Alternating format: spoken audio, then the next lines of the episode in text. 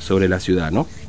Bueno, 14.9 tenemos de temperatura eh, y la humedad del 93% con el viento sur a 13 kilómetros, así que está fresco.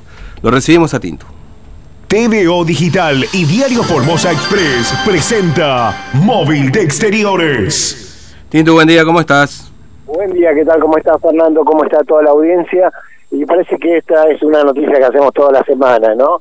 Y lamentablemente se está repitiendo y con más frecuencia el tema de eh, la ruptura de algunos eh, eh, parabrisas y obviamente también algunas lunetas de los colectivos, Fernando. En algunos de los casos eh, que son los más peligrosos es cuando rompen los vidrios donde va la gente sentada en el colectivo, ¿no? Mm. Pero bueno, lamentablemente estos hechos de vandalismo se siguen repitiendo y lamentablemente eh, sigue sacando de circulación hoy por hoy algunas unidades del colectivo, ¿no? Eh, ya tenemos que contar que eh, cuesta mucho que del colectivo a horario porque estamos hablando de un servicio reducido y con esto perjudica muchísimo más a todos los usuarios, ¿no?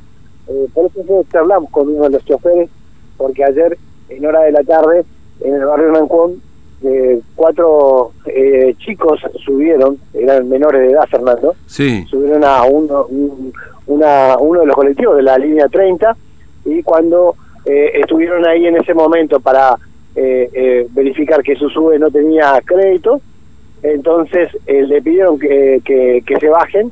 Y bueno, cuando se bajaron, ni bien se bajaron, Fernando, tiraron unos escombros contra la luneta de este colectivo que eh, directamente, bueno, la gente empezó a gritar porque se asustó, porque eh, cuando se rompen eh, los vidrios del auto, de, cualquier vehículo, Fernando, te asusta, ¿no?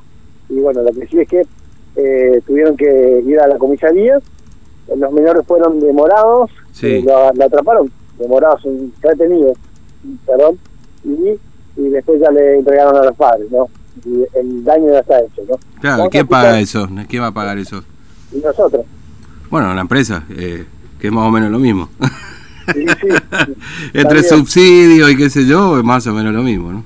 Y prácticamente lo mismo, Fernando, pero bueno, eh, encima que uno eh, tiene que esperar mucho el colectivo, porque tiene que esperar doble. Bueno, a ver, también es cierto, Tinto, que no están todos los, todas las unidades en la calle, así que hay 43 unidades. Tienen unidades de repuesto como para...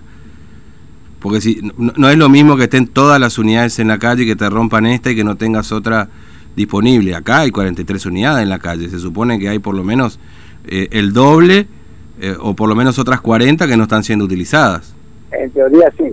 Eh, Y que podría, claro, y que podría empezar a prestar el servicio, o sea... Claro, pero también tenés que sumarle a esto, Fernando, que eh, vos tenés que esperar mucho porque hay un servicio reducido y después tenés que esperar aún más porque si se llena el colectivo, la gente sentada, Claro. vos tenés que esperar otro otro colectivo. Sí, sí, No totalmente, sí, sí, por eso. Eh, o sea, hay, me- hay menor, menor cantidad de colectivos, hay 43, y encima esa menor cantidad de colectivos suben menos gente otra vez.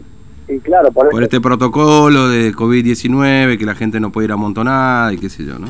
Y sí, todo un debate, porque me decía con un chofer, yo no lo entiendo, porque hay chicos que se van a pasear al centro, hay gente que se tiene que ir a trabajar y la policía, eh, no, no sé si toma eh, la precaución de decir, de preguntar a dónde van eh, algunas personas, pero eso es lo que me decía un chofer.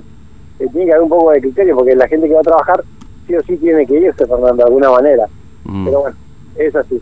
Y que vamos a escuchar Dale. lo que decía uno de los choferes con respecto a estos hechos de vandalismo que eh, sufren toda la semana. Dale, lo escuchamos. Caballero, cuéntenos, eh, ¿siempre están rompiendo los colectivos?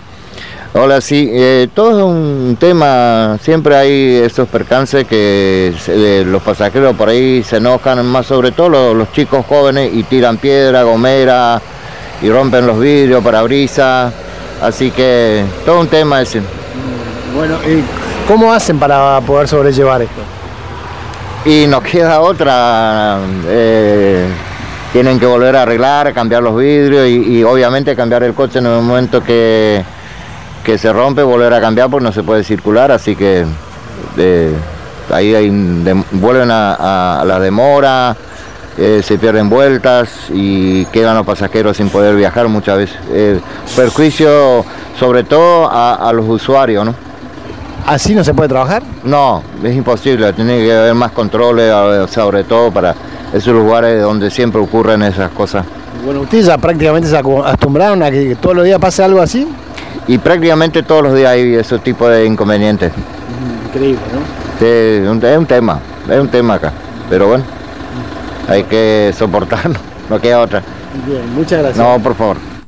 Bueno, es decir, está. que no es nuevo esto, simplemente que hoy quizá el daño es mayor, digamos, ¿no? Claro, pero eh, uno está viendo que eh, se repiten con más frecuencia estos Fernando. Mm. Estaba eh, en un tiempo como que eh, eh, dejamos de hablar de los colectivos, ¿no? Salvo con los paros y todo esto, Sí. pero los hechos de vandalismo no, no eran tan frecuentes. La semana pasada cubrimos uno, Fernando. Claro, sí, sí, efectivamente, que habían también dado una gomera. Ahora, estos chicos, estos menores quisieron subir al colectivo, no tenían saldo en la sube, por supuesto no pueden viajar. Entonces cuando le dijeron, mira, ustedes no pueden viajar, abajo, les cacotearon el colectivo. Exactamente. Y, rompieron la luneta trasera, sí, rompieron. Increíble. Y, este, bueno, hay un 30 lucas más o menos, ¿eh?